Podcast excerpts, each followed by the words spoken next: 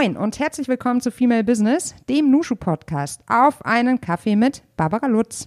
Mein Name ist Melli und ich bin Gründerin von Nushu, dem branchen- und positionsübergreifenden Business Club für Frauen mit Sitz in München, Hamburg, NRW, bald auch Frankfurt und more to come. Im Nushu Podcast interviewe ich unsere Nushus und inspirierende Persönlichkeiten aus Wirtschaft, Politik und Medien. Ich freue mich sehr, heute eine weitere Episode des Nushu Podcasts mit dir zu teilen. Mein heutiger Gast, Barbara Lutz. Sie hat im Laufe ihrer Karriere wichtige Managementpositionen in zahlreichen internationalen Unternehmen bekleidet. Genau diese internationale Perspektive hat ihr dann ermöglicht, festzustellen, dass es doch einen erstaunlichen Unterschied gibt zwischen deutschen und ausländischen Unternehmen. Eine Businessfrau, Karrierefrau, wie auch immer man das nennen mag, zu sein und gleichzeitig eine Familie zu haben, ist in Deutschland immer noch nicht so ganz üblich. Um den internationalen Vergleich und die Perspektive zu schaffen, hat Barbara deswegen den Frauenkarriereindex entwickelt. Momentan arbeitet sie als Beraterin, um Innovation und Veränderung in deutschen Unternehmen zu pushen. Ich spreche mit Barbara über ihren Karriereweg und ihre Rolle als weibliche Topmanagerin und Beraterin, über Equal Pay warum es mega wichtig ist, Frauen im Unternehmen zu haben und ja, was natürlich der FKI für uns bietet, der Frauenkarriereindex. Ich freue mich sehr, wenn du uns abonnierst, sollte dir dieses Gespräch gefallen haben und den Link idealerweise mit all deinen Female Superheroes teilst. Äh, Male Superheroes natürlich auch, damit uns noch mehr Menschen zuhören. Vielen Dank dir für deine Unterstützung und das Zuhören. Das ist der Nushu Podcast. Mein Name ist Melli und hier ist unser Gast, Barbara Lutz. Liebe Barbara, wir freuen uns sehr, dass wir heute mit dir sprechen können. Wir sitzen hier in einer wunderbaren Location im Herzen Münchens, im Harthaus. Sieht alles sehr international und schick aus und ähm, hier führst du ja auch das eine oder andere Meeting durch. Ne? Ähm, schön, dass wir auch heute hier da sein dürfen und zu deinen Themen sprechen können. Zuallererst, wie trinkst du denn deinen Kaffee, Barbara? Ich bin ein Kaffee mit Milch ohne Zuckertrinker. Kaffee mit Milch ohne Zucker, ganz einfach. Ganz Sehr simpel, ähm, auch häufig. Mhm. Ähm, aber eigentlich immer das Gleiche. Mhm. Ähm, hast du einen klassischen Alltag? Wo kommst du gerade her? Wie war dein Tag bisher? Also mein Tag war heute ein bisschen struppig. Mhm. Ich habe also tatsächlich versucht, in der Mittagspause Erledigungen zu machen mhm. und habe dann festgestellt, dass im Zuge der Corona-Situation das gar nicht so einfach mhm. ist. Ähm, normalerweise mache ich das auch nicht. Ich weiß gar nicht, warum ich heute auf die Idee kam. Hm. Äh, mein Tag ist eigentlich relativ strukturiert. Ähm, ich habe hier ein Büro auf der Leopoldstraße und äh, dann, wenn Kindermann alle aus dem Haus sind, ähm, mache ich mich eben auch auf den Weg. Ähm, telefoniere sehr, sehr viel, äh, stimme ich mit meinen Mitarbeitern, Kolleginnen ab und äh, habe eben die ganzen Kontakte dann auch mit den Unternehmen. Im Augenblick ist alles ein bisschen äh, anders, mhm. weil wir ja unsere Veranstaltung in Berlin äh, verschieben mussten und somit jetzt sehr viel Social Media machen, mhm. tatsächlich unterstützen, dass die Unternehmen eben auch die Würdigung bekommen, die sie verdienen. Mhm. Ähm, diesmal eben ohne Foto, aber dafür mit ganz, ganz, ganz, ganz viel Unterstützung und Herz. Ja, neue Zeiten, neue Wege, ne? Man muss sich einfach ein bisschen was überlegen, anpassen mhm. und äh, schauen, wie es sich entwickelt. So ist es. Ähm, Barbara, du sprichst ja gerade schon von der Veranstaltung und einer Würdigung. Ähm, ich, ich glaube, noch nicht jeder weiß, was der Frauenkarriereindex ist. Soll, es sollte aber jeder wissen. Ähm, magst du ihn einmal kurz erklären vorab?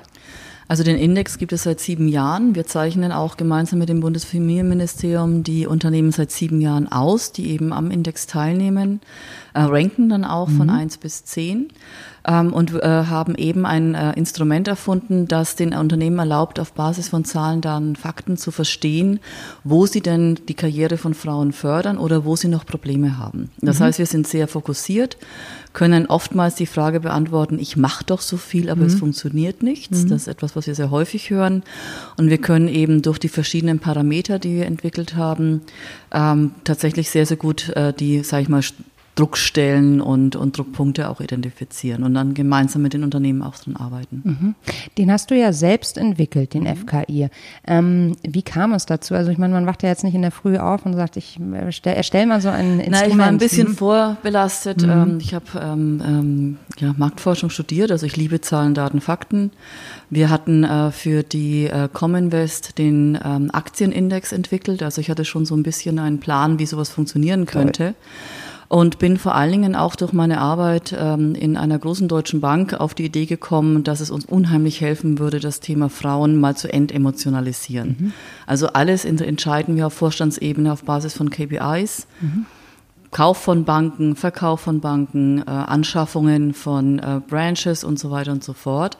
Aber im Thema Personal sind wir doch sehr, sehr offen oftmals. Und gerade wenn es um die Fragestellung geht, soll eine Frau Karriere machen, kann sie Karriere machen, sind wir halt ganz, ganz schnell in einer emotionalen Welt. Mhm. Mhm. Da geht es ganz häufig um Bauchgefühl, ne? Ja, Personalmanagement ist, äh, wenn es unprofessionell ist, ist es zu 100 Prozent Bauch. Mhm. Und wenn dieser Bauch dann eben zu 98 Prozent grundsätzlich männlich ist, dann äh, wird es ein bisschen schwierig für die Damen, sich durchzusetzen. Mhm. Ähm, dieses Thema Frauen, also du sagst, du bist jetzt dann eigentlich auch auf einer Sachebene an das Thema mhm. gekommen. Also es war gar nicht sozusagen die Emotion, dass du selbst gemerkt hast, du stößt jetzt hier an Grenzen, die dich dahin gebracht haben, also oder auch? Auch. Also ich habe mhm. vor allen Dingen gemerkt, dass das, was ich in Deutschland erlebe, absolut atypisch ist von dem, mhm. was ich zuvor international erlebt mhm. habe. Also man muss sich so vorstellen, meine Welt war bis dato immer international sehr französisch oder amerikanisch geprägt. Also ich habe auch weltweit in Verantwortung getragen und bin dann mit Anfang 40 in eine große deutsche Bank geraten mhm. und äh, habe dann tatsächlich auch festgestellt, dass Dinge völlig anders funktionieren. Also auch gerade diese Frage nach den, wo sind denn ihre Kinder, wurde mir zuvor nie gestellt. Mhm. Ähm, und das fand ich sehr, sehr erstaunlich, weil am Anfang denkt man sich so, naja, das ist vielleicht ganz nett und interessiert, aber das ist es natürlich Nein, nicht. Nein, das ist es deutlich ja, Das ist ganz mhm. klar nicht. Ähm, und äh, das fand ich total irritierend, ja. Auch äh, überhaupt die Frage, wie man sich als Frau kleidet, wie man sich als Frau benimmt. Ähm, aus Frankreich kommend sieht man da aus wie eine Frau, ja, da kleidet man sich mhm. auch so. Du hast auch einen sehr französischen Schick, wenn ich das so sagen oh, darf. Das ist sehr nett, Dankeschön. und äh, das stößt dann natürlich, wenn man mhm. eigentlich aber grauen Anzug und mhm. oder und vielleicht auch mal schwarz mit roter Bluse oder sowas mhm. trägt, natürlich komplett an, ja. Mhm. Und äh, das fand ich schon extrem erstaunlich. Mhm. Und ich dachte mir eben, na ja, ich bin die gleiche Person, es sind die gleichen Kinder. Ähm, ich habe mich nicht verändert, aber ich habe natürlich mein Umfeld verändert. Mhm. Und das habe ich dann auch angefangen, sehr interessiert zu betrachten. Mhm. Ähm, du bist ja dann äh, frisch sozusagen ähm, zurück nach Deutschland gekommen. Und hattest du damals schon ein Netzwerk, mit dem du dich da einmal gegen abgeglichen hat, hast? Oder? Na, es war ja absurd. Ich habe immer in Deutschland gelebt, ja. aber ich war eben in internationalen mhm. Rollen und damit nie äh, in, in, der Situation, mhm. mich mit einem klassischen deutschen Manager mhm. mal so beschäftigen zu mhm. müssen. Mhm. Ähm, und hatte aber auch tatsächlich kein Netzwerk. Also ich hatte kein deutsches Netzwerk, ich habe ein gutes internationales Netzwerk, was heute noch sehr, sehr schön funktioniert, also was mich auch in sehr spannende äh, Veranstaltungen trägt. Aber ich habe dann auch gemerkt, äh, ich habe kein Netzwerk mhm. und ähm, tatsächlich auch nicht dieses lange äh, Business-Netzwerk, was dann eben in den Top-Positionen mhm. auch in Drucksituationen hilft. Mhm. Also äh, es ging ja um eine Übernahme, das heißt 50 Prozent des Managements wurden abgebaut. Ähm, und dann merkt man schon, wie wichtig tragfähige Netzwerke, ich gehe so weit, sie auch Seilschaften zu nennen, ja, dann mhm. eben in so Verdrängungsprozessen werden und mhm. äh, sehr irrationale Entscheidungen getroffen mhm. werden. Das muss ja für dich dann immer wieder sehr schwer äh, auszuhalten gewesen sein, wenn du eben so auf einer rationalen Ebene ganz viele Dinge analysierst und dann aber merkst, dass du eigentlich auf einer ganz anderen Ebene ansetzt, also, dass man bisher so ansetzt, ne? Also meine Rolle war ja, mich mit dem Merger zu beschäftigen mhm. und das auch ins, entsprechend analytisch zu betrachten. Mhm. Was ganz klar ist, ähm, diese Art von äh, äh Situationen sind hoch emotional mhm. für alle. Ja, mhm. also es geht natürlich auch um Verlustängste. Ähm, aber es sind dann schon auch sehr ulkige Dinge passiert. Also Männer vorzugsweise sind bei mir ins Büro gelaufen, haben gesagt, oh, die musst du rauswerfen. Mhm. Dass die Bereichsleiterin in einer Bank wurde, ist eh nur ein Versehen und so weiter und so ei, fort. Ei, und das ei. war natürlich schon krass. Ähm, und das war auch ein Verhalten, das ich auf einer internationalen Ebene nicht kannte. Ähm, selbst als ähm, ich Unternehmen beobachten konnte, die in verschiedene Strukturmaßnahmen gelaufen sind, man hat sich doch eher so ein bisschen mit der Qualität auseinandergesetzt. Und mhm. ähm, das war in dem Moment eigentlich komplett ausgesetzt, sondern mhm. es ging tatsächlich um das äh, äh, Überleben, könnte mhm. man wahrscheinlich so mhm. formulieren. Und dann eben auch die Frage, wie, wie bilde ich meine ähm, Stationen und mein Netzwerk innerhalb der Organisation? Weil das natürlich dann auch die Tragfähigkeit für die Zukunft bedeutet hat. Mhm. mhm. Und das war hochinteressant äh, zu beobachten. Man hat dann auch festgestellt, äh, dass in so Drucksituationen eine Unternehmung dann fast nur noch Mittag ist. Also mhm. man hat das Gefühl, ähm, alle sind ständig unterwegs. Und da ist es natürlich so, dass man als Frau eigentlich gerne mittags durcharbeitet, weil man ja dann früher raus möchte mhm. und auch den Abend doch irgendwie verbringt. Ähm, und er dann auch wieder gerne spät abends einsteigt. Ähm, aber dieses Mittagessen in Deutschland mhm. habe ich lange nicht verstanden, mhm. ähm, wie wichtig das aber für ein, ein durchschnittliches Business-Netzwerk eigentlich ist. Mhm. Never lunch alone und so, ne? Ja, ich habe ja gar nicht gelancht. ich kenne das. Ja, ich war auch nicht hungrig. Ja, ja wenn man dann getrieben ist. Ähm, du hast dann also getrieben meine ich jetzt im Sinne von deiner eigenen Mission. Mhm. Du hast dann losgelegt, hast es analysiert, ähm, hast dann überlegt, wie so ein Index aussehen könnte. Ähm, gut, dann hast du so einen Index entwickelt. Wie lange dauert sowas? Also ich habe den ja nicht alleine ja. entwickelt. Ähm, ich habe den ja mit dem Bundesfamilienministerium, mhm. Äh, was die Finanzierung angeht, und dem Deutschen Institut der Wirtschaft und der Technischen Universität Berlin mhm. entwickelt. Und man muss ja auch sagen, 2012 war die Idee, mit dem Thema sich mal auf faktischer Ebene auseinanderzusetzen, eher ungewöhnlich. Mhm. Also wir haben unheimlich viel in äh, sogenannter Genderforschung oder auch in soziologischer Forschung gefunden, dass sich mit den ja, Situationen zwischen Mann und Frau äh, auseinandergesetzt hat in der beruflichen Umfeld. Ja. Und ähm, ich bin von vornherein dran, da, davon ausgegangen, dass äh, Frauen erstmal okay sind. Mhm. Ja, Männer auch. Mhm, mhm. Ähm, also neutral sozusagen. Genau, erstmal mhm, neutral mhm. ähm, und wir tatsächlich systemische Themen haben, dass einfach auf einer systemischen Ebene bestimmte Situationen entstehen, die es für Frauen schwerer machen, durchzukommen als für Männer. Mhm. Und äh, das haben wir dann eben gemeinsam analysiert äh, und haben auch insgesamt zwei Pilotphasen gehabt. Das heißt, die Entwicklung hat eineinhalb Jahre gedauert. Und ähm, das wichtigste Aspekt war tatsächlich, die Kerntreiber zu identifizieren. Also wo passieren tatsächlich die meisten Indikatoren, um danach tatsächlich analytisch auf das Thema gucken zu können. Mhm. Wir haben heute den, Entwick äh, den Index so, dass er eben aus drei äh, Hauptindizes besteht. Mhm. Äh, und wenn, bitte frage nach. Mhm. Ja. Mhm. Ich frage nach. Gut. Also wir haben Status und Dynamik, mhm. wo wir uns ansehen, wie ist denn die Entwicklung des Unternehmens zu unserem Thema in den letzten drei mhm. Jahren. Commitment, wer ist denn tatsächlich auf das Thema committed? Mhm. Intern immer Intern, betrachtet. Ja, ist das äh, der Vorstand, ist das das Mittelmanagement oder ist es die Diversitätsbeauftragte, die sagen wir mal, vielleicht auf Ebene 94b sitzt, mhm. hoch engagiert ist, aber eigentlich keine mhm. Durchgriffschancen mhm. hat. Äh, und das Thema Rahmenbedingungen. Welche mhm. Art von Rahmenbedingungen wird geschaffen, um eben äh, für Männer und Frauen das Thema zu mhm. unterstützen? Und der Wert liegt auch tatsächlich auf Männer und Frauen. Also mhm. man kann das Thema nicht nur Richtung Frauen betrachten. Mhm. Und darunter liegen eben nochmal acht Sub-Sub-Indizes. Mhm. Das geht von Arbeitszeit über Mission, Transparenz, ähm, Personalentwicklung und so weiter und so mhm. fort. Ähm, und dahinter liegen eben Fragen-Items. Mhm. Und was wir dann dem Unternehmen sagen können, ist auf einem aggregierten Indexwert, so steht ihr im Vergleich zu anderen. Und die sogenannten Subindizes vergleichen wir das Unternehmen mit sich selbst. Mhm. Das heißt, man bildet eine Benchmark mit sich selbst und kann damit eben sagen, ihr seid super in der externen Kommunikation, ihr habt auch ein gutes Personalstartpunkt, äh, aber das Thema Transparenz, das Thema Arbeitszeit, und so weiter und so fort ist das, wo man ansetzen muss. Mhm. Und das hilft halt sehr für Zeit- und Investitions- mhm. Allokationen. Mhm. Beim Thema Transparenz ähm, mal direkt angesetzt, kommen die Unternehmen auf dich zu oder wie bist du an deine ersten, an die ersten zu analysierenden Unternehmen gekommen? Das ist ja auch eine Frage von Mut, sich ja, da zu öffnen. Also ne? ich habe da auch am Anfang, muss ich sagen, einen kleinen Denkfehler gemacht. Ich dachte nämlich, Wettbewerb wäre toll. Also da mhm. hat man so ein bisschen gemerkt, meinen äh, äh, amerikanischen mhm. Background. Ähm, das fällt den einen oder anderen Unternehmen schon sehr, sehr hm. schwer, sich dann damit auch in die Öffentlichkeit zu begeben und eben auch zu riskieren, dass man vielleicht am Anfang gar nicht so gut ist. Mhm. Und das ist natürlich eine Krux, weil eigentlich das Unternehmen, das sich mit dem Thema anfängt zu beschäftigen, ein spannendes Unternehmen für Frauen ist. Ähm, und auch, man natürlich sagen muss, man darf das mal ganz positiv bewerten. Besser man beginnt als gar nicht. Natürlich. Das heißt, ähm, ist auch so ein bisschen eine Frage, wie das eigentlich von außen betrachtet wird, auch wie ähm, journalistisch damit umgegangen wird, wenn ein Unternehmen sich mal verschlechtern sollte mhm. oder aber eigentlich einen schlechten Einstiegswert hat. Mhm. Ähm, und das ist äh, schon tatsächlich so ein bisschen eine deutsche Kultur, dass man sich halt freut, ja, mhm. äh, eher über das Negative als über das Positive. Mhm. Das heißt, wir erlauben oder wir geben den Möglichkeit den Unternehmen, dass wir sie indizieren, die ähm, ersten zehn werden die Werte veröffentlicht und die anderen werden in alphabetischer Order genannt.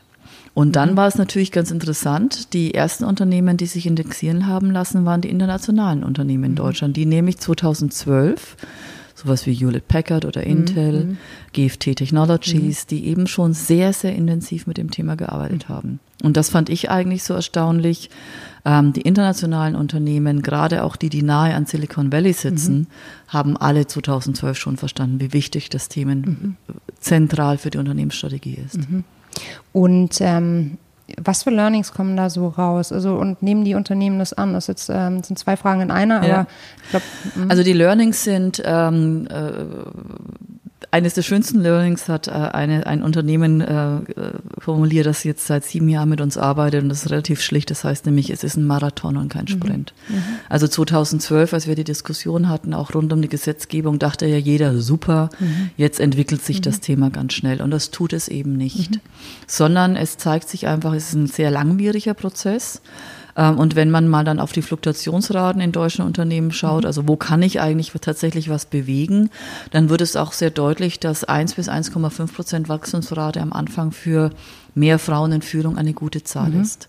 Ähm, wenn man dann sehr intensiv damit arbeitet, langfristig arbeitet, kann man das bis auf zwei, vier Prozent nach oben schrauben. Mhm. Also das ist wie so ein Hockeystick mhm. mhm. dann in der Entwicklung. Ähm, und dann kann man auch schon sehr gut äh, nachvollziehen, wie sich das gut ja, weiterentwickeln kann. Mhm. Also eigentlich ist der FKI nichts für, für, für einen One-Shot. Also du musst eigentlich, Nein. also du kannst eine Bestandsanalyse äh, machen, mhm. sozusagen damit, aber du musst dann schon auch ja. dranbleiben. Also mit den meisten Unternehmen arbeiten wir seit vielen, vielen Jahren. Wir haben teilweise Unternehmen, die mal aussetzen, mhm. die auch sagen, wir müssen jetzt uns erstmal sortieren. Mhm. Wir wollen das Thema nochmal ganz neu aufsetzen. Inzwischen geben wir auch Beratungen in dem Bereich. Eigentlich ist der Index so angelegt, äh, zu sagen, man kann damit mit dem Dashboard kann jeder eigenständig agieren, weil durch meine Unternehmenserfahrung weiß ich einfach, man will nicht sofort die Beraterkohorte ja. immer gleich ja. mhm. äh, mitkaufen oder am Start haben.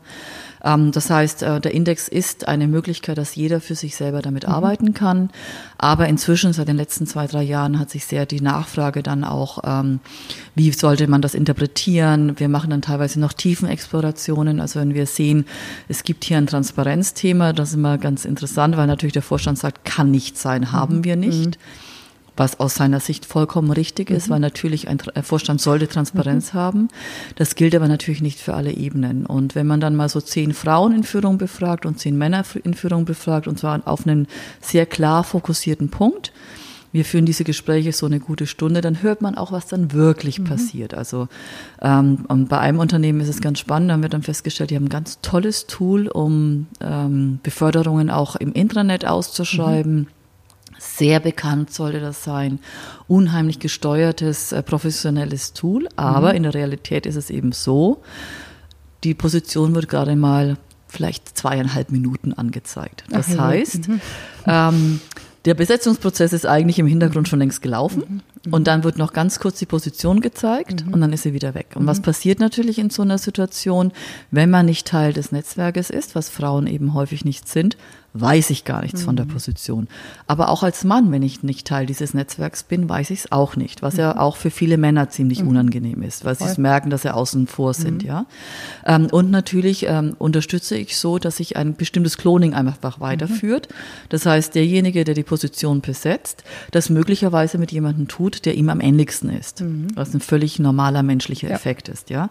Bringt mich das als Unternehmen weit voran, möglicherweise mhm. nicht. Das heißt, mhm. ich kann hier ansetzen und schaffe dann eben echte Transparenz. Und dann entstehen komplett andere Besetzungsprozesse. Mhm. Und das sind dann die Themen, die man eben über so eine tiefen Exploration sehr, sehr gut nochmal mhm. rausfindet. Und dann leitet ihr sozusagen Maßnahmen ab für die jeweiligen Topics, ähm, wo man merkt, dass es noch To-Dos genau. gibt. Ähm, und die werden dann sozusagen umgesetzt und dann wieder getrackt. Also wir haben bei den Maßnahmen noch eine Weiterentwicklung gemacht seit einigen Jahren. Ähm, und zwar eben aus diesem Satz, wir machen doch so viel und es funktioniert nicht, mhm. dass wir einfach ähm, jetzt seit vier Jahren 46 Maßnahmen tracken. Also wir, mhm. unter, wir haben die gemeinsam mit den Unternehmen identifiziert mhm. aus dem Bereich Arbeitszeit, aus dem Bereich Frauenförderung, aus den Bereichen ähm, äh, externe mhm. Kommunikation und äh, Personalentwicklung und äh, haben die dann eben immer wieder verglichen und schauen uns an, ob besonders erfolgreiche Unternehmen diese Maßnahmen machen oder nicht Mhm. und wenn ja, wie sie diese Maßnahmen machen. Weil ein Mentoring-Programm ist nicht ein Mentoring-Programm. Absolut, Ja? Und das ist natürlich extrem hilfreich, weil damit bekommt man Benchmarks Mhm. und kann eben sagen, ähm, in einer hohen Korrelation, besonders viele Unternehmen, die sehr erfolgreich waren im letzten Jahr, haben besonders häufig diese Maßnahme eingesetzt. Und das ist natürlich ein schöner Indikator, ähm, weil es wird einem ja alles angeboten. Toll, ja. Ja, Und ähm, das schätzen die Unternehmen sehr. Oder auch, wenn man dann sagt, hm, ich sehe, das ist eigentlich eine gute Maßnahme, warum funktioniert die bei mir nicht? Und dann kann man sich eben über Implementierung, Dienstleister und so weiter und so fort unterhalten. Und das ist einfach ein guter Qualitätsansatz. Da macht Wettbewerb dann schon Sinn, ne? Also im Sinne von klar. Best Practice. Transparenz macht da vor allen Dingen Sinn. Auch ähm, diese ganze Thematik Unconscious Bias Trainings ist ja im Augenblick extrem beliebt. Gott sei Dank, ja. Aber sind da gibt gute es auch Trainings, von bis. But, erstens Ja. gibt es einen unheimlichen Qualitätsunterschied und wenn ich keine Showstopper im Unternehmen implementiere, wo ich verlange, dass man sich an das Unconscious Bias Training erinnert, nämlich Vier-Augen-Prinzip bei Einstellungen und so weiter und so fort, kann ich nicht erwarten, dass das Individuum sich verändert. Weil das Individuum geht zurück mit diesem Training in eine bestehende Struktur. Das heißt, ich kann das vielleicht so 14 Tage noch wiederholen, dann bin ich aber schon wieder Teil meines Systems und es ist ausgeschlossen, dass ich das als Individuum ändern kann oder steuere.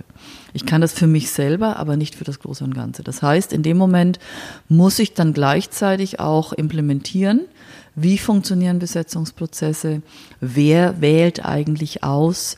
Wie gehe ich in Meetings um? Ja, gibt es dann vielleicht auch jemand, der die Pflicht hat, mal zu sagen, "Hm, das Ja. war jetzt gerade nicht gut.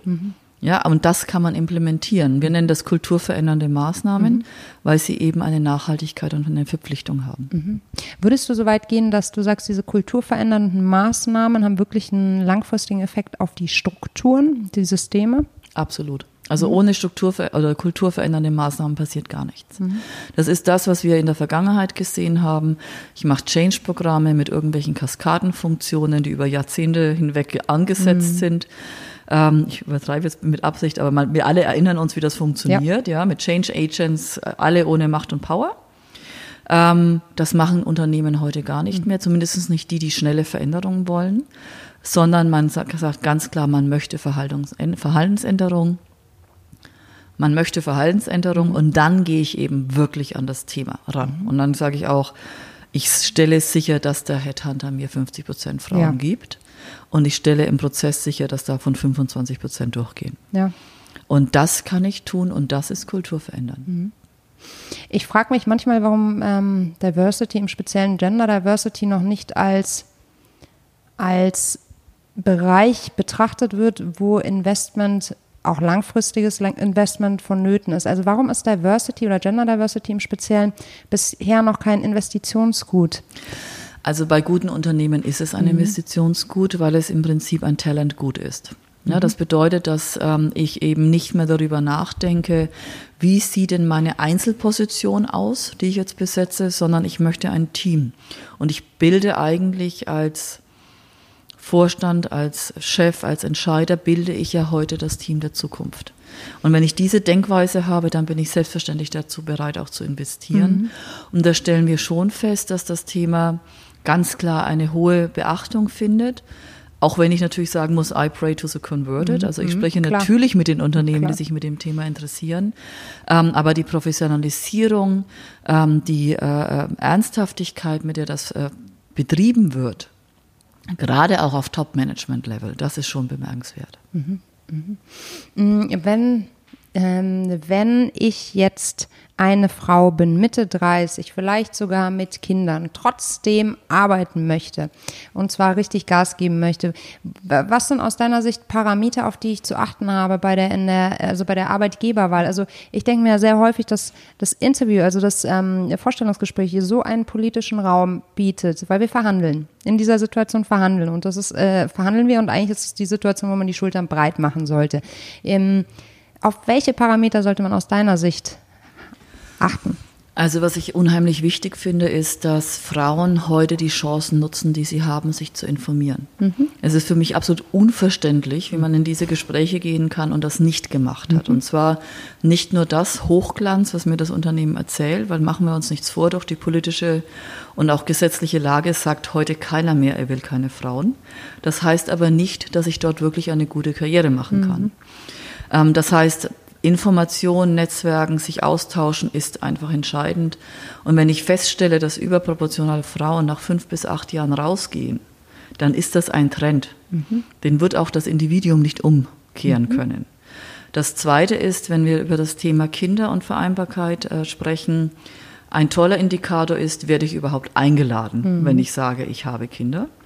Was ich immer machen würde, ich würde mit dem Thema immer auch äh, äh, ähm, po äh, positiv äh, äh, aggressiv mhm. umgehen, ja.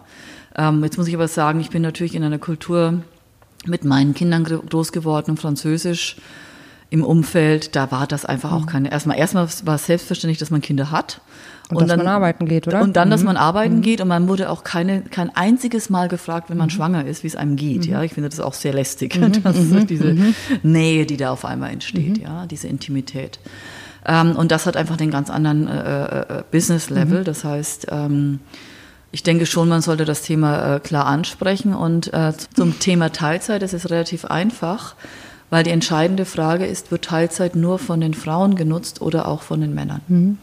Und äh, wenn sie auch von Männern genutzt wird, wenn in Teilzeit befördert wird und wenn Teilzeit auch tatsächlich in Top-Level genutzt wird, dann ist es ein modernes Managementinstrument und keine Teilzeitfalle. Mhm. Und das sind die entscheidenden Fragen. Mhm. Und viele Unternehmen tun das. Äh, wir haben jetzt auch gesehen, äh, die Unternehmen, die wir jetzt äh, seit sieben Jahren begleiten, das Thema Arbeitszeitflexibilität hat sich von einem Wichtigkeitspunkt von 40 Prozent inzwischen auf fast 100 Prozent erweitert. Ja, ist irre, ne? Ja. Da also das passiert gerade richtig, da, richtig da passiert viel. Mhm. wahnsinnig mhm. viel. Es ist auch toll, dass Richtung Männer was passiert. Mhm. Das ist auch total wichtig. Man muss sich aber auch darüber im Klaren sein, wenn ich in ein Gespräch reingehe und sage, ich arbeite zwölf Stunden und am liebsten nur vormittags, dann ist das eine klare Aussage, dass man in der nächsten Zeit wahrscheinlich keine Karriere mhm. macht. Dann muss man auch dem Arbeitgeber zugestehen, dass er sagt, wie stellen Sie sich das mhm. vor?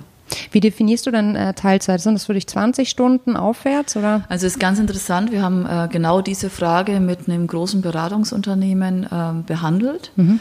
Ähm, auch äh, mit, mit vielen Frauen darüber gesprochen. Ähm, und da ist es äh, lustigerweise passiert, dass die auf einmal ganz viele Frauen hatten, die von vornherein schon gesagt haben, wir wollen Teilzeit arbeiten und äh, ähm, aber eigentlich auch Frauen gesucht haben, die sich durchaus vorstellen können, äh, das Thema Karriere ein bisschen aggressiver anzugehen. Mhm und haben dann festgestellt, dass in den ganzen Headhunting-Gesprächen, die an den Universitäten oder auch das gesamte Thema ähm, Personalmanagement, das waren alle Frauen, die Teilzeit gearbeitet haben und haben dann in den Unternehmensgesprächen als allererstes mal die Möglichkeit, dass man dort wirklich gut Teilzeit arbeiten kann, hervorgehoben, mhm.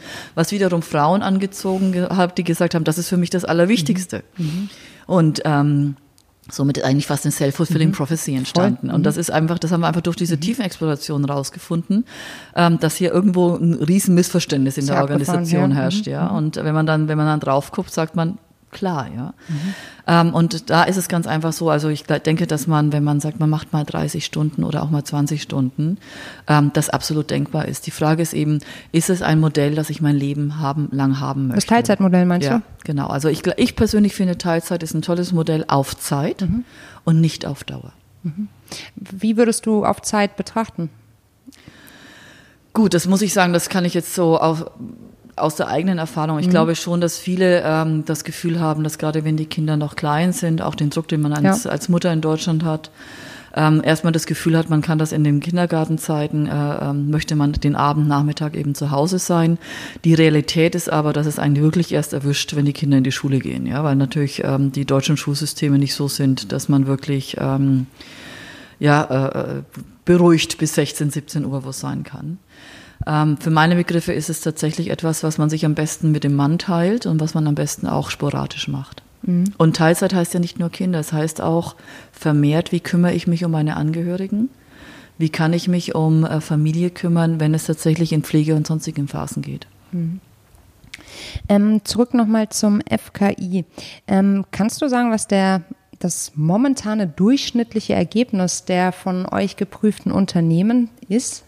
Also wir haben eine sogenannte Rolling Benchmark mhm. äh, und die liegt bei äh, 76.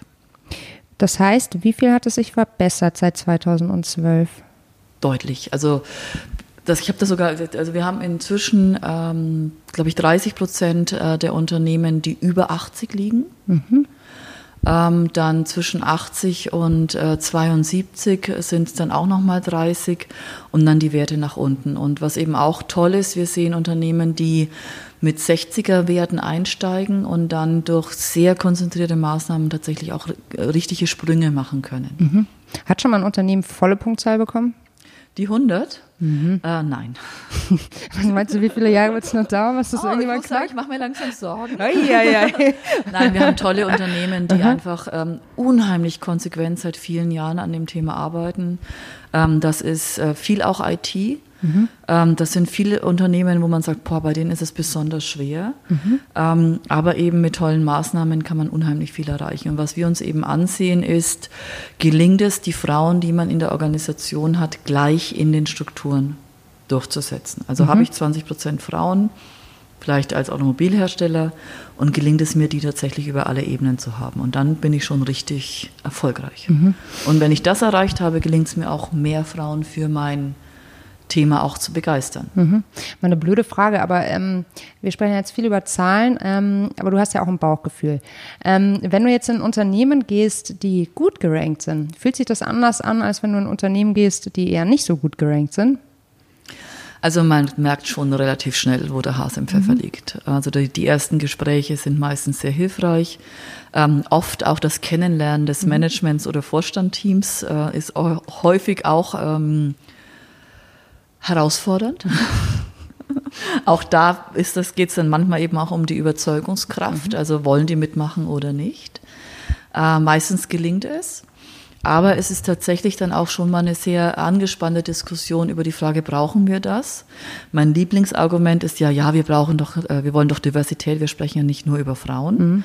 Weil ich sage, wir können uns gerne über 4,5 Prozent und 2 Prozent ja, und 1 Prozent mhm. unterhalten. Das ist so wichtig. Ich bin aber, aber der Meinung, ja. dass wir doch einfach mal über 50 Prozent der Bevölkerung sprechen. Ja. Äh, und übrigens die einzigen Sektor, den sie messen können. Mhm.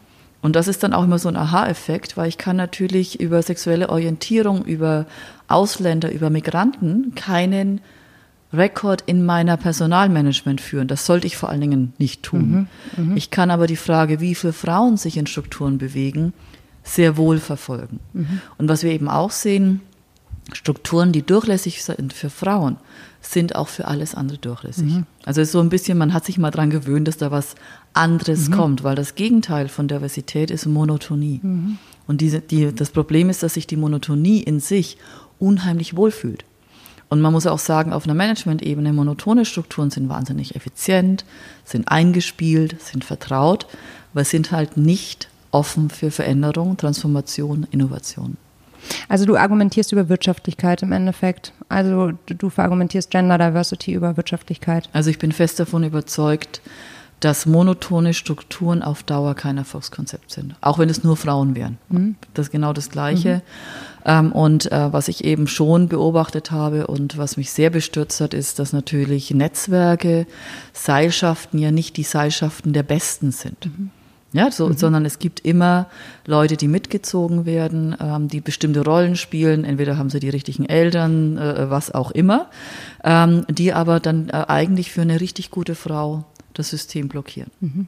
Und ich finde auch die Aussage zu sagen, wir sind dann gut, wenn wir genauso viele schlechte Frauen wie schlechte Männer haben, wirklich sehr bedenklich. Mhm weil ähm, wir wollen ja eigentlich haben, dass die tollen Frauen, die mit, mit den gleichen Chancen anfangen wie die Männer, die werden ja nicht dumm über Zeit. Die kommen nur nicht durch. Und das heißt, diese exzellenten Frauen machen Raum für weniger gute mhm. Manager. Und das ist nicht gut für eine Organisation. Mhm. Absolut. Ähm, wie ist denn dein persönlicher Herangehensweise an das Thema Feminist, äh, Feminismus? Würdest du dich selbst als Feministin bezeichnen? Und falls ja, wie definierst du Feminismus? Das ist eine sehr gute Frage. Also ich habe mich, muss ich ganz ehrlich sagen, mit dem Thema Frauenkarriere war für mich ähm, bis Mitte 40 überhaupt kein Thema weil es für mich eine Selbstverständlichkeit war. Ich war in einer, in einer Firma tätig, die Anfang der 90er zweimal hintereinander einen Female CEO hatte. Ähm, eine Frau, die auch gesagt hat äh, zu einem Kunden, ich komme gerne in dieser Notlage, aber ich möchte Sie darauf hinweisen, um 17 Uhr spielt mein Kind das erste Mal Geige vor 100 Leuten und da werde ich sein. Und das war sie dann auch, war für die Organisation ein Wahnsinnssignal. Ähm, und für mich war einfach das Thema kein Thema. Ja? Also ich war hochschwanger, war verantwortlich für die Einführung des Euros, für die EZB, im, im, äh, für das Management-Team. Und ich wurde von niemandem gefragt, traust du dir das zu? Wie geht's dir? Ähm, und selbst beim, beim äh, Headhunten zu diesem Job von einer französischen Firma in England geheadhuntet von einer, von einer Fra Frau, die als äh, CFO gearbeitet hat. Ich war Mitte 30, es hat mich keiner gefragt, wie ich es mit den Kindern halte. Ja, also ähm, somit äh, hatte ich auch nie das, ich, nie das Gefühl, dass es ein Thema ist. Das ist mir dann erstmal so richtig krass in Deutschland begegnet. Ähm, und ich glaube, dass Feminismus bestimmt etwas ist, was ich liebe, aber ich glaube, dass Feminismus nicht verbissen sein muss. Und das ist so ein bisschen das Problem, das wir oft in den Debatten haben, was auch in 2012 mich so ein bisschen gestört hat, diese extreme Emotionalität, die ja von den Frauen genauso gegeben war wie von den Männern.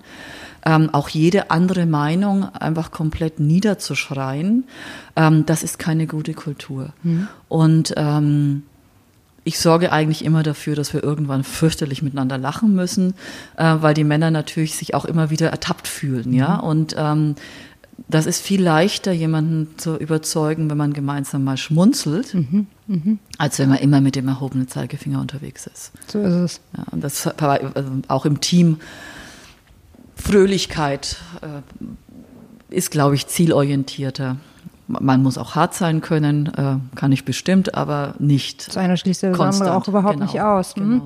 Apropos Team, ähm, wie arbeitest du denn jetzt? Also du bist ja auch als Beraterin unterwegs ähm, für Business Excellence. Vielleicht magst du da noch ein paar äh, Stichpunkte zu geben. Klingt auch furchtbar spannend. Also es hat sich eigentlich aus dem, aus dem Thema heraus ergeben, ähm, dass für mich schon ähm, Qualität ein unheimlich wichtiger Treiber ist und eben auch die Frage, wie bringe ich Exzellenz in Prozesse und auch in Teams. Mhm. Und äh, was wir oftmals erleben, ist, dass wir sagen, ah, wir sind ja alle so happy miteinander in unserer Organisation. Und wenn ich aber nicht genau hinziehe, kann es auch die, die Glücklichkeit des Mittelmaßes sein. Also, Glücklichkeit des Mittelmaß, da muss ich erstmal drüber nachdenken. Also du meinst der Gewohnheit? Ja, auch ähm, wenn, wenn man dann sich mal so anschaut, wie sich so ein ähm, Veränderungsprozesse abspielen, wer rausgeht, mhm. wer früher rausgeht, wer später rausgeht. Ähm, ich hatte dann auch eine interessante, ein Berater hat mir dann äh, in diesem Merger-Prozess gesagt, hat gesagt, damit Ihnen ganz klar ist, die Guten gehen zuerst. Das, mhm. Will ich das wirklich? Mhm. Ja, können Sie nicht verhindern. Äh, und so weiter und so fort. Und ähm, dann hat man schon auch, also wenn eine Organisation so ganz zufrieden ist, dann sind alle die raus, die Druck machen. Dann sind mhm. alle die raus, die ein bisschen die anders auch, sind, die mhm. treiben. Ähm, und dann ist die Exzellenz endgültig weg. Weil dann hat, hat man keinen Ehrgeiz in der Organisation. Und das wieder reinzubekommen, ist wahnsinnig schwierig. Und diese Durchschnittlichkeit, ja, dieses, ähm, ich nenne das auch oft den Nicht-Angriffspakt des Mittelmaßes. Ja, man ist dann so glücklich, dass man dieses äh, Systeme überlebt hat, dass man auch ein nichts tun wird, um irgendjemanden anderen anzugreifen oder in Frage zu stellen oder überhaupt zu diskutieren, weil das könnte ja auf die eigene Position gehen. Weil man sich auch gegenseitig legitimiert. Weil man sich natürlich gegenseitig mhm. legitimiert. Und wenn ich die Frage nach Qualität stelle, bleibt die ja nicht nur bei dem anderen hängen. Mhm. Und äh, das ist natürlich eine Gefahr, ja, dass man im Prinzip sich wirklich auf ja, äh, Zufriedenheit, äh, äh, Mittelmäßigkeit, das haben wir doch immer so gemacht und so weiter und so fort. Und das ist, glaube ich, genau auch das, was im Augenblick in den Transformationsprozessen sehr, sehr häufig Probleme bereitet. Mhm. Liegt es daran, dass die Unternehmen müde sind? Naja, es liegt schon auch daran, man muss, man darf nicht äh, verwundert sein, dass die Manager müde sind. Ich frage oft in den Organisationen, wie viele Transformationsprozesse haben sie denn schon gemacht? Mhm. Ja, und das variiert zwischen 24 bis 78. Und ich finde, also auch bei 24 als unterer Zahl, da ist eine Organisation konstant damit beschäftigt, wenn alle zwei Jahre jemand Neues reinkommt, ja. sich neu zu orientieren. Äh, und das zeigt natürlich Reibungsverluste, völlig ja. klar. Äh, und die älteren Hasen werden das ein bisschen ruhiger angehen, weil sie auch wissen, das kann auch jederzeit verpuffen. Und mir ist das passiert. Ich habe also völlig aufgefallen, ich war dann eben auch äh, Teil des neuen Managements in einer Organisation. Ähm, und habe gesagt, das ist wie in einem römischen Amphitheater. Ja, das, die Tür geht auf, das neue Management kommt rein, humber, humber. Die äh, äh, Mitarbeiter sitzen auf den Rängen und schauen sich mal an, was da jetzt passiert. Mhm. Und dann gibt es einen ganz äh, entscheidenden Faktor, das ist nämlich der gesagt-getan-Faktor. Und wenn man ein weiteres Management ist, das nur redet, das nur Kaskadenprozesse in den Veränderungsthemen hat und nicht in die Struktur geht und nicht in die kulturverändernden Maßnahmen, dann ist man nach zwei Jahren genauso auch wieder hinten rausgelaufen. Und das ist, äh, äh und da verstehe ich auch, dass jemand, der lange in der Organisation ist, viel erlebt ist, sagt, ja, schauen wir mal. Hm. Absolut nachvollziehbar. Menschlich total. Gesamtgesellschaftlich haben wir da natürlich äh, ein Problem, weil Change ja auch nie per Definition zu Ende ist. Ne? Sind wir einmal fertig, fangen wir wieder von vorne an. es ist, aber es hat natürlich auch damit zu tun, äh, spreche ich jetzt nur über strukturelle Veränderungen mhm. oder spreche ich über grundsätzliche Veränderungen? Mhm. Und wir haben ja im Augenblick das Thema, wir sehen ja wirklich tiefgreifende Business-Modellveränderungen, die in einer Tragweite auf die Organisation äh, zukommen, die wir seit vier, fünf Jahren eigentlich erst sehen. Mhm. Das heißt, wenn ich jetzt wieder sage, naja, schauen wir mal, dann kann es einfach sein, dass die Unternehmung einen wesentlichen Trend komplett verpasst. Und das äh, ist auch der Grund, warum wir sehr häufig von Transformation Officern angesprochen werden, weil eben klar ist, das muss mit einem reaktivierten Team passieren. Was nicht heißt, dass die ähm, alten Mitarbeiter oder älteren Mitarbeiter, die dort sind, nicht Teil des Prozesses sein können. Ähm, Im Gegenteil, sie müssen das sein. Aber man muss eben die eingespielten, monotonen, gelebten, das machen wir schon immer so, Strukturen aufbrechen. Mhm. Jetzt weiß ich, dass ganz viele Nuschus zuhören und auf jeden Fall ähm, sich fragen, ja gut, und wie macht sie das jetzt? Hast du da noch einen heißen Tipp? Tipp, ähm, wie man kommunikativ sowas am besten mit, also wie umarmt man alle, nimmt man alle mit? Also was äh, also bei unserem Thema jetzt äh, äh, äh mhm. Frauen wirklich entscheidend ist, man muss die Männer mitnehmen. Mhm. Man muss ihnen eine Story liefern. Ähm, ich entwickle sehr, sehr häufig innerhalb den Unternehmen die Stories, warum Frauen eigentlich gut für uns sind. Mhm. Ähm, und ähm, die wird dann auch gemeinsam aufgeschrieben, weil es ist für einen Manager viel leichter zu sagen, wieso hast du denn jetzt eine Frau eingestellt? Wenn er sagt, aber wir müssen doch modern werden, wir müssen doch für Junge attraktiv werden. Wir wissen doch, dass Investoren auf diese Kennzahlen gucken, was ganz anderes als zu sagen, na ja, ich musste doch, ich brauche doch eine Quotenfrau. Unbedingt, ja. Ja, sondern dieses rationale ähm, Why. Warum mhm. wollen alle die Frauen? Ja, und äh, das ist was anderes zu sagen, ja, Max ist ein auf Gleichberechtigung. Ich meine, wir können uns vorstellen, wie die Jungs über so ein ja, Thema voll. sprechen. Mhm. Ähm, oder aber ist es, wait a minute, das ist wichtig für uns als Konzern, wir müssen uns hier verändern. 50 Prozent unserer User sind Frauen, ähm, die entscheiden heute anders als noch äh, vor 15 Jahren. Und ganz klar, die Alterspyramide. Ja, die Leute gehen raus aus den Unternehmen, es müssen neue Leute reinkommen und die fallen nicht wie geschnittenes Brot aus den Universitäten. Hm. Okay, also denk äh, oder Merkzettel an uns selbst. Wir schreiben am besten wirklich jeden Punkt runter, den wir wissen. Vielleicht ist das auch manchmal die Problematik, dass man selbst die Argumente so in- und auswendig kennt, ne, als Frau, warum das wichtig ist. Also Gender Diversity zu verargumentieren, fällt mir auch in Teilen manchmal schwer, weil ich mir immer denke, boah, Leute, wie kann das sein? Das ist 2020. Wieso muss ich denn jetzt noch meine Daseinsberechtigung erklären? Also ich habe natürlich so ein paar Best-ofs, ne, wo ich schon auch weiß, also, also eines der, Schieß mal los. Aber erst vielleicht zuvor mhm. auf das Thema äh, aufschreiben. Mhm. Also man muss sich wirklich auch selber sein Elevator Pitch zu dem Thema zurechtlegen. Ja. ja. Also ich habe da auch hart ge äh, daran gearbeitet auf die Frage, warum machen Sie denn das? Ich meine, heute kann ich natürlich sagen, es liegt in meiner Karriere und in meiner Entwicklung. Ja. Habe ich 2012 das schon so klar formulieren können? Wahrscheinlich mhm. nicht. Ja. Also ich habe mich eigentlich auch jetzt vermehrt eben mit der Frage, wie sieht eigentlich mein Elevator Pitch mhm. zu dem Thema aus? Und der variiert, ob ich den jetzt vor 50 Frauen halte oder aber vor sieben Vorstandsmitgliedern meistens Männer. Männlich. Mhm. Ja, mhm. also es gibt eine, gibt's ein bisschen äh, eine An Angleichung. Und dann mhm. gibt es halt so Best-of-Fragen, wie zum Beispiel, naja, dann habe ich da auch die Frau gefragt und dann wollte sie nicht. Hm? Klassiker. Mhm. Klassiker. Also die Antwort darauf ist, will sie denn vielleicht bei Ihnen nicht? Mhm. Liegt es denn vielleicht daran, dass es schlechte Beispiele schon gegeben hat? Mhm. Meistens ist das der Fall. Wie haben Sie denn die Frau gefragt? Haben Sie sie denn darauf vorbereitet? Mhm. Haben Sie sich denn Gedanken gemacht, was es für Sie bedeutet? Mhm. Haben Sie sich in irgendeiner Form zusammen erstmal überlegt, wie man das umsetzt? Oder sind Sie einfach ins Büro gestolpert und haben gesagt, so, du machst das mhm. jetzt? Also du stellst ähm, Gegenfragen dann. Da weiß ich halt durch mhm. meine Erfahrung, ja. dass die dann immer sagen müssen, Mhm, Stimmt mhm. eigentlich. Ja, genau so war es. Ich sagte, okay, ein neues Modell. Ähm, wie kann es anders aussehen? Mhm. Was müssen wir einfach tun? Und wir wissen einfach, Frauen müssen ein bisschen mehr Zeit bekommen für so eine Entscheidungsfindung. Ähm, eines unserer erfolgreichsten Instrumente ist der Talentpool für Frauen, der sich mit den Frauen sehr, sehr früh mit der Frage beschäftigt, möchtest du Karriere machen oder nicht? Mhm. Übrigens auch eine interessante Frage für Männer, weil auch nicht alle Männer möchten Karriere machen. Aber wenn ich mich mal mit der Frage, will ich Karriere machen oder nicht, gibt es dem Unternehmen und mir selber auch Sicherheit. Mhm.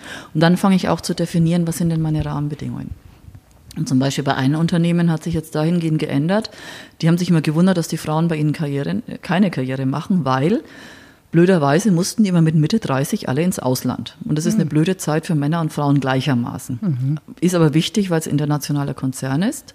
Und in diesen Gesprächen haben wir jetzt einfach festgelegt, wieso macht man das nicht einfach früher? Ja, man so macht das easy, mit, ne? Ja, ja, aber ja, ja, klar, klar. Man muss klar. manchmal ist ja oft so, man schaut sich das an und dachte so, klar. Ja. Aber man muss es erstmal finden, mhm, ja. Total. So, und das äh, auf einmal ist es für die Frauen eben nicht mehr so ein großes Problem und auch für die Männer wesentlich einfacher. Ja, weil natürlich auch so ein Umzug für eine Familie auch immer ein Thema ist. Und das sind so die klassischen äh, Themen, ja. Ähm, oder, naja, die Frauen mit der Qualifikation gibt's ja nicht. Mhm. Was ist denn die Qualifikation? Ja, beschreiben Sie mir doch mal genau, was Sie sich vorstellen. Und dann kommt natürlich das Abziehbild dessen, was da schon ist. ist sind Sie sich dann sicher, dass das die Merkmale sind, die für die Zukunft mhm. wichtig sind? Mhm. Ist denn das noch das, was wirklich der Student oder die Studentin mitgeben muss? Oder gibt es nicht vielleicht andere Qualifikationen? Wie entwickelt sich denn das Geschäft nach vorne? Was brauche ich denn da an Skills? Mhm. Und muss dann tatsächlich jeder eins zu eins mit dem TUM-Abschluss dann auf diese Stellung passen oder kann mhm. ich mich nicht vielleicht auch mal ein bisschen mit Ausbildung und Weiterbildung entwickeln? Ich wurde für ein äh, Unternehmen äh, eingestellt oder äh, auf einen Job gesetzt, wo man gesagt hat, wir wollen haben, dass du bleibst, wir finden dich spannend und wir finden auch was für dich. Mehr als du passt gerade in diese Box. Und mhm. das ist, glaube ich, ein gute, guter Ansatzpunkt. Also wie soll mein Team der Zukunft aussehen? Ja, das ist ein sehr, sehr schönes ähm, Schlusswort und ich finde ganz, ganz tolle Gedanken, die du uns mitgegeben hast, Barbara. Und ähm, ja, tausend Dank, dass du den FKI entwickelt hast, dass du damit auch in der Mission unterwegs bist, uns zu unterstützen, uns Frauen da draußen, die Karriere machen wollen und die ja auch dringend auf der Suche nach Anhaltspunkten sind, wo es denn gut ist, wo, wo ich auch was verändern kann, wo ich Wirkung spüre. Und ähm, ich glaube, da ist der FKI wirklich ein Instrument, das ähm, noch mehr und mehr in den Fokus rücken wird und ja auch schon beachtliche Aufmerksamkeit gefunden gefunden hat. Ich danke dir mehr, also mehrfach, tieffach, wie auch immer man sagte, fürs Gespräch und tausend Dank, dass das geklappt hat, Barbara. Vielen Dank äh, und vor allen Dingen auch an die tolle Initiative Nushu. Danke. Ich finde auch gerade, dass man ähm, sich ein bisschen früher mit dem Thema Netzwerk und Karriere beschäftigt, ähm, ist bestimmt sehr schlau. Äh, und alles, was Anhaltspunkte sind äh, und hilft, sollte man einfach nutzen und sich informieren. Und gemeinsam sind wir stark. Genau so ist es. Ich danke dir.